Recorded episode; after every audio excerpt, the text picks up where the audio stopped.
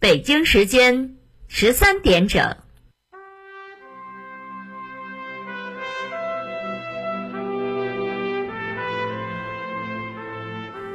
历史与诉说，亲历与真相，欢迎收听广播剧场。《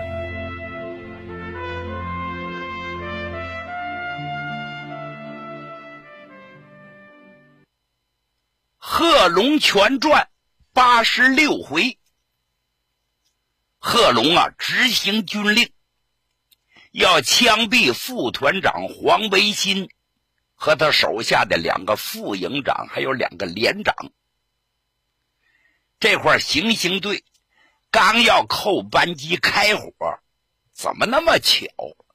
一前一后来了两匹马，马鞍桥端坐两个人。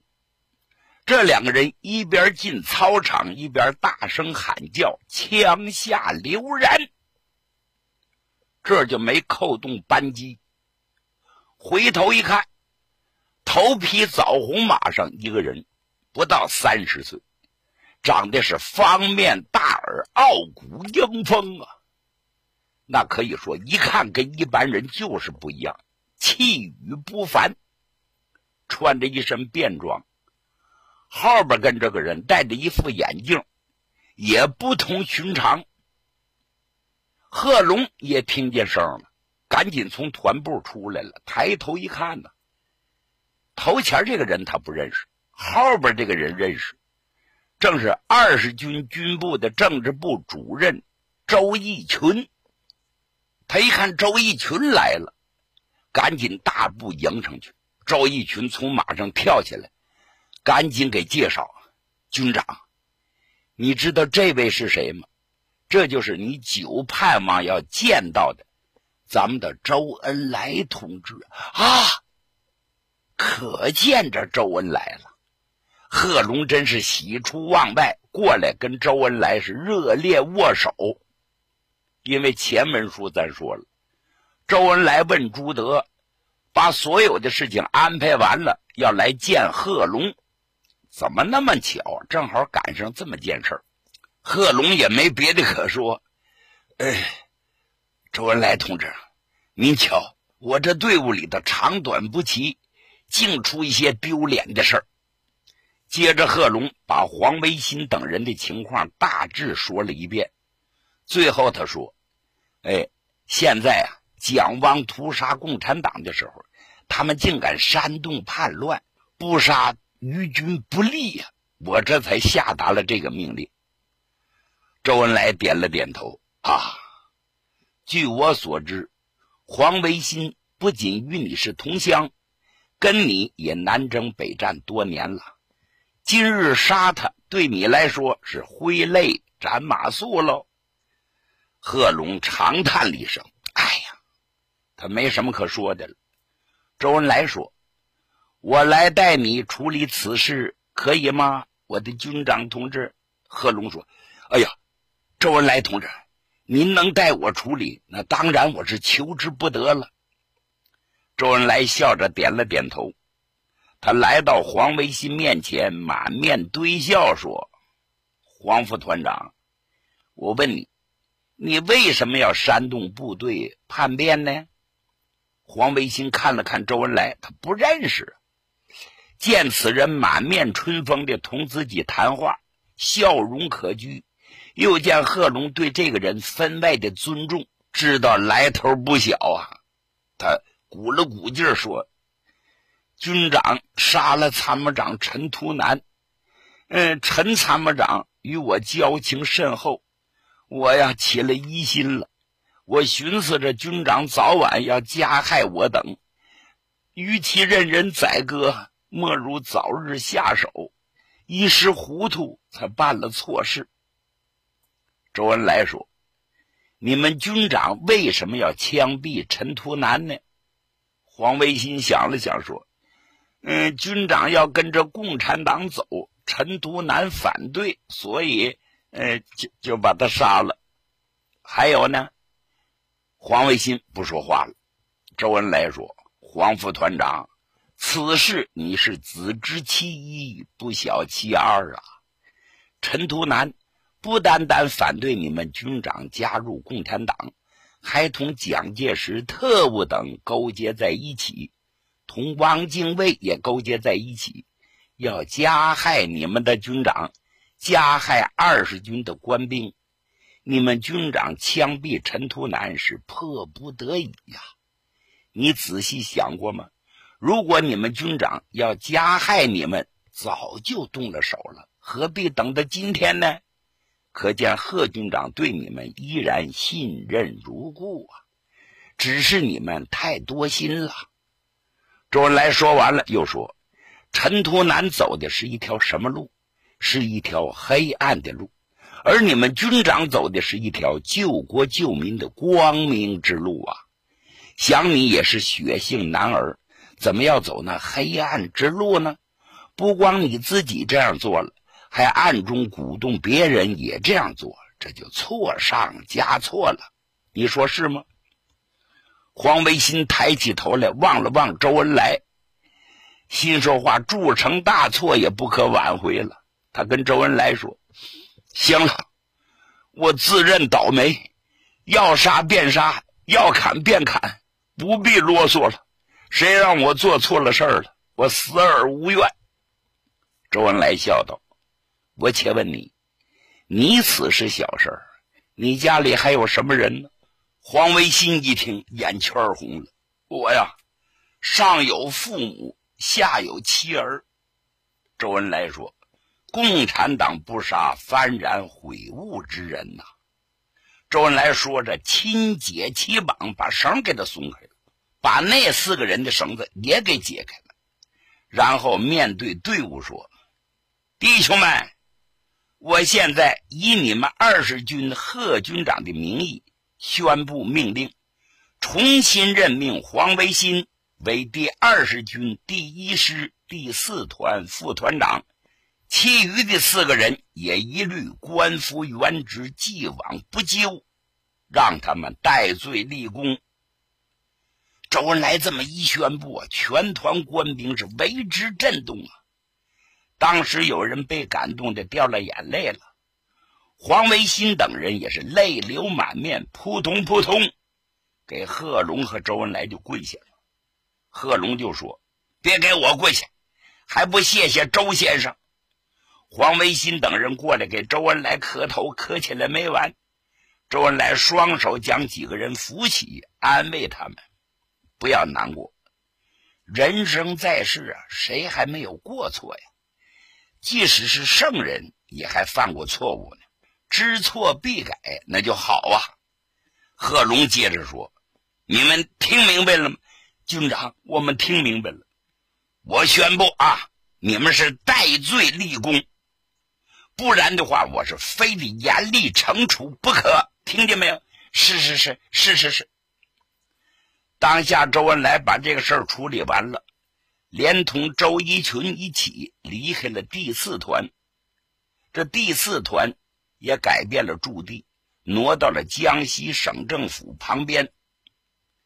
周恩来走了以后，四团的官兵就议论开了，纷纷打听这周先生是谁。后来不知道是谁呀，打听到周先生是共产党的大官儿第二十军都归他指挥，都高兴地说：“哎，行啊，共产党的官爱民如子，跟这样的人干，脑袋掉了也值个。”周恩来同贺龙、周逸群一起回到第二十军的军部。这二十军的军部啊，是一座不高的三层楼。门口挂着个大牌子，上写“国民革命军第二十军”。楼上是军指挥部办公室，其他的房间住的是参谋、副官这些工作人员。楼面后边一侧是一个庭院，还有一栋小楼，贺龙就住在此楼。一间是卧室，一间是餐室，一间是会客室。这会客室啊。布置的也相当简单，一面是沙发茶几，一面是中式的长背椅，墙角还安着一部军用电话。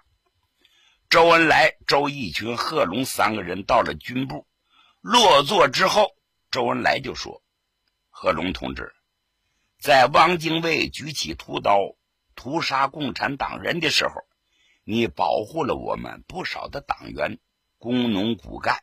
我代表中国共产党感谢你呀！贺龙赶紧摇头。恩来先生，你怎么这么说话呀？共产党员都是好样的。自从和共产党接近以来，我贺龙是心明眼亮了。我很愿同共产党做事只怕做不好。周恩来一笑，不然，在敌人举起屠刀杀共产党时，在我们共产党最倒霉的时候，在许多军阀倒向反人民、反革命一边的时候，你不顾个人的利益，为国为民，这种品德难能可贵呀。周逸群在旁边说：“是啊，有人善于锦上添花，而我们军长此举是雪中送炭。”贺龙摆手大笑：“哎呀，你们过奖了，过奖了。”想我贺龙，哎，要是没有一群你们这些共产党员帮助，还不是糊了八涂的，什么也不是，哪能有今天呢？周恩来说话是这么讲，而主要因素还是取决于你自己。像我们党内有不少的同志，党的纲领、党的路线都十分清楚，平时夸夸其谈，可是。当敌人一举起屠刀，就屈膝投降。周恩来说到这儿的时候，贺龙站起来了，他用郑重而又诚恳的语气说：“周恩来同志，义群同志，如果你们共产党看得起我贺龙，就让我参加共产党吧。”贺龙这话一出口，周恩来和周逸群都显得非常激动，他们何尝不想？要让贺龙入党呢，可在贺龙入党的问题上，党内有争论，这争论是不能向贺龙讲的。当下，周恩来握着贺龙的手说：“文长，你一定会入党的，我们党组织对你是敞开大门的。”话只能说到这个份上。贺龙一听，激动不已，眼睛里头闪着泪花啊。他说：“周恩来同志。”我在两年前就向义群提出入党之事，两年了，难道你们还不信任我吗？说实在的，我贺龙早就把心交给共产党了。周义群感慨地说：“贺龙同志，我们党是了解你的，相信恩来和我说的话吧，你一定会入党的。我们的党是极其信任你的。”周恩来接着说。贺龙同志，义群这话说的很对。我们今天来到你这里，就是和你商量一件大事说到这儿，周恩来两目闪光，话从丹田脱出，提高了声音：“贺龙同志，我们的党决定在南昌暴动，你的部队是起义的主要力量，而且决定要让你担任暴动的总指挥。”周恩来的话音还没有落地，贺龙霍地站起呀，愤然说：“共产党早就该抓枪杆子了，连我都懂得枪杆子的重要，共产党怎么就不知道抓枪杆子呢？”周恩来语气沉重地说：“贺龙同志，你批评的非常对，血的教训使我们共产党人清醒了，我们要革命，必须有自己的枪杆子。”而今，党在南昌起义的决心已定，剑上弦，刀出鞘了。总指挥就由你来担当。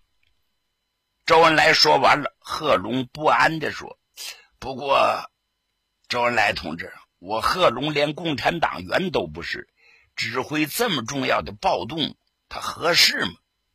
周恩来亲切地说：“贺龙同志，你虽然不是共产党员。”可共产党是十分相信你的，有什么困难，我们一起克服。贺龙端着烟斗在地上转了一圈，最后站住脚，把胸膛一挺。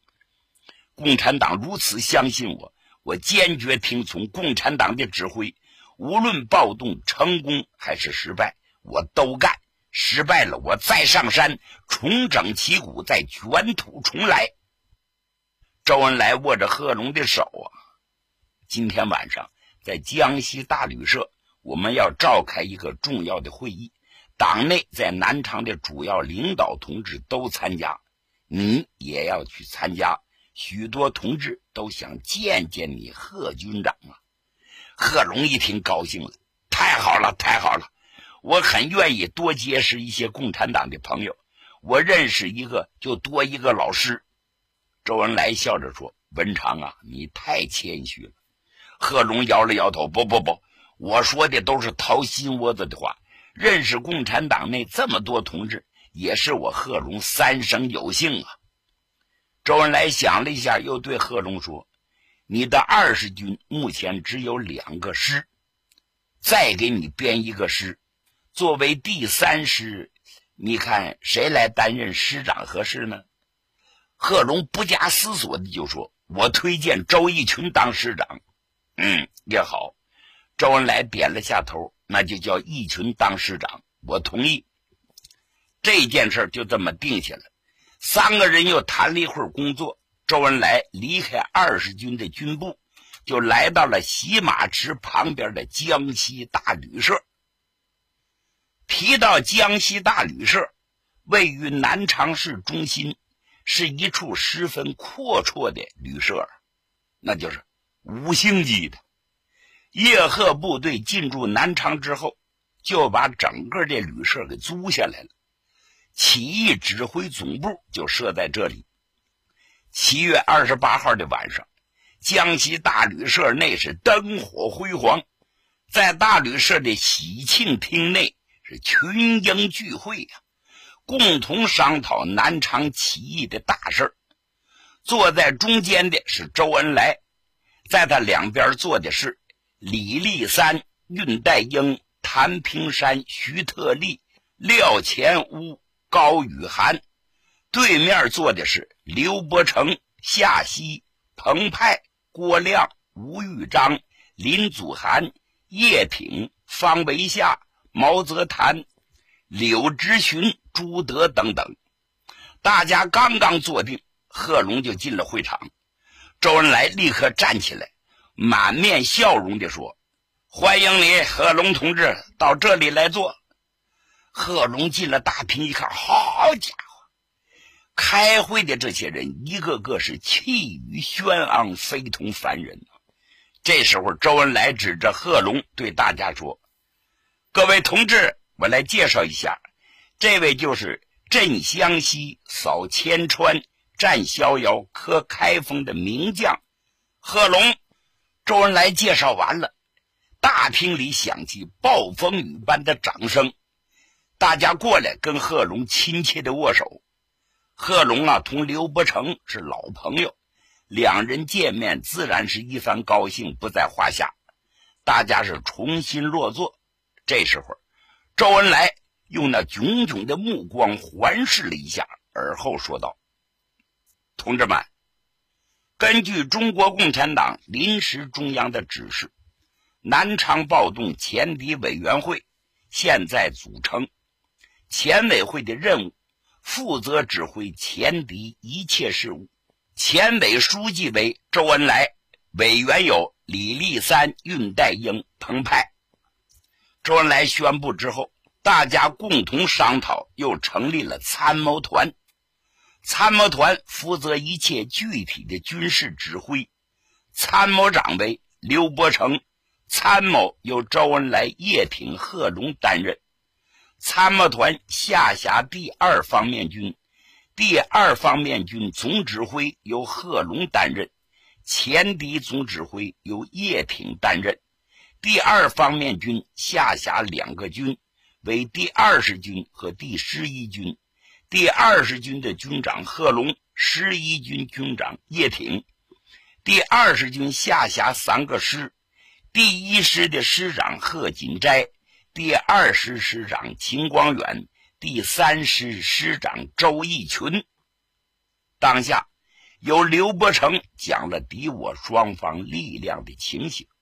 刘伯承先命人挂上军用大地图，一边指着地图，一面说：“目前在南京方面，有蓝玉田、孔庆辉两千人驻扎在长平上杭，李济深所部陈济堂、徐景堂、薛岳、李福林，一共两万多人住在广州及粤汉路上。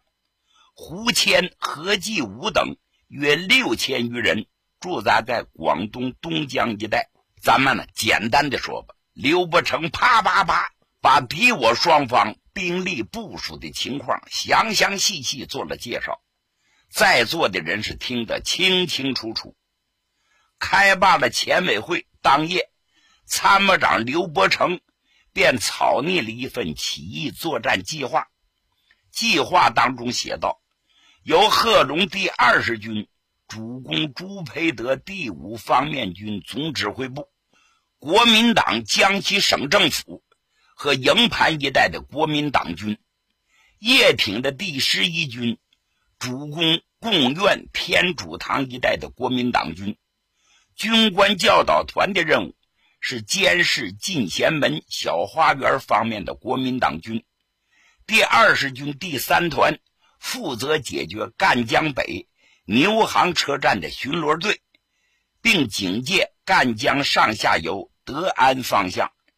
计划草拟完毕，刘伯承将计划送给周恩来审阅。周恩来看毕，刘伯承就说：“恩来同志，南长城的胜利是不成问题的，必须注意九江、吉安、赣州东乡一带的敌人。”动作必须迅速果断。周恩来赞成的挥挥手，要以迅雷不及掩耳之势。接着他又说：“这计划你拿去给叶挺看看。”刘伯承过去啊，只是听说叶挺这铁军团长的威名，这次相会还是初次见面。由于彼此都忙着起义的事儿，两个人也没来得及深谈。刘伯承走进叶挺的房间，把作战计划交给叶挺，说：“呃，叶挺同志，我拟了个作战计划，你看看吧。”叶挺接过计划，从头到尾看了一遍，一句话也没说，又还给了刘伯承，转身忙自己的事儿去了。刘伯承站在那儿，心里挺不是滋味心说：“这个人啥意思？怎么一句话也不说呀？”哎觉着这态度太冷漠了，心里头非常不痛快。他心里想着想着，又拿着计划回到周恩来的房间，对周恩来说：“嗯，叶挺同志看过了，可他他一言都不发，是不是对我太客气了？”周恩来一笑：“哎呀，叶挺这人呢，你不了解，他没吭声，那就是说他同意了你的意见。他要是不同意。”当时就会跳起来，寡言多虑，深沉不露，这是他的风格啊！哦哦，是这么回事啊！周恩来想事想的非常周到啊。而后又跟刘伯承说：“这样吧，你拿着这份计划，再叫贺龙同志审阅审阅。”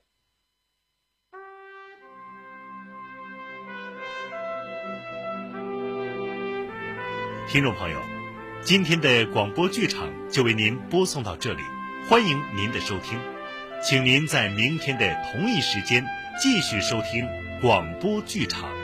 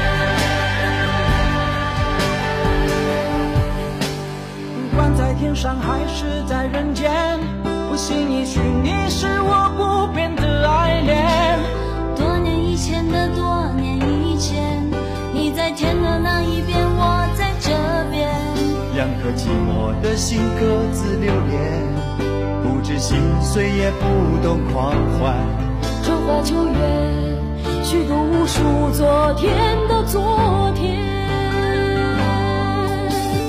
自从相遇，我充满了惊喜，天地万物是你的笑容，你的呼吸。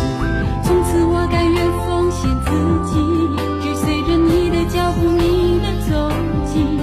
只怕有一天你离我远去，那将是我最大的悲剧。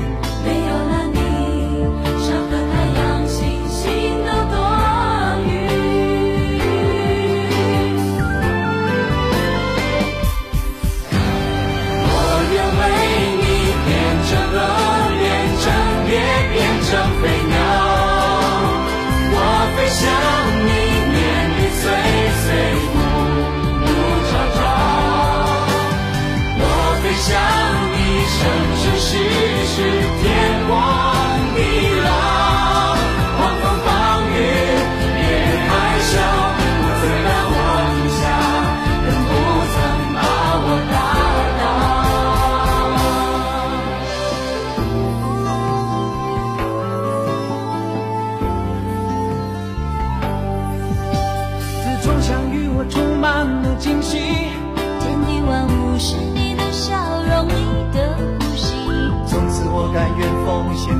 自己，追随着你的脚步，你的踪迹。最怕有一天你离我远去，那将是我最大